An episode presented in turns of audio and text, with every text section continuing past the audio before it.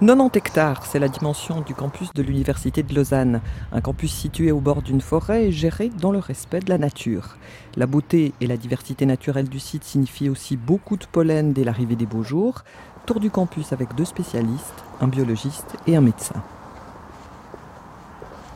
Le campus de Dorigny, en fait, il, il est au bord d'une forêt. Donc c'est au niveau naturaliste quelque chose d'intéressant. Il y a aussi un certain nombre de plantes cultivées et ornementales. Alors dans les plantes qui produisent du pollen, qui peuvent provoquer des allergies, ben, il y a du hêtre, il y a du bouleau, il y a du noisetier qui est un arbuste, il y a du chêne. Mais il faut bien rajouter que ce n'est pas quelque chose de négatif. En fait, toutes ces plantes, elles apportent aussi une qualité de la vie qui, je pense, pour la plupart des gens, compense largement le pouvoir allergène des plantes. Ouais, c'est assez. Là, la pollinisation s'est terminée, hein, pour les bouleaux, par exemple, en fait, ça c'est une réalité, mais je m'angoisse un peu qu'il y ait vraiment une saison des bouleaux quand même. la plupart des pollens qui euh, déclenchent des réactions allergiques sont des pollens légers, transportés sur des longues distances par le vent.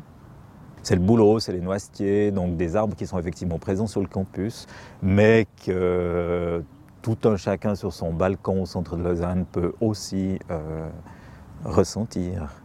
La plupart des, allergiques ont des parents allergiques et on a d'autant plus de risques d'être allergique que l'allergie est plus prévalente, sévère chez ses propres parents. Deux parents allergiques, c'est 8 chances sur 10 qu'un enfant soit allergique.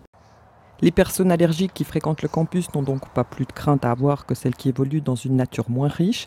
L'occasion d'observer attentivement la flore et la faune du campus de l'UNIL.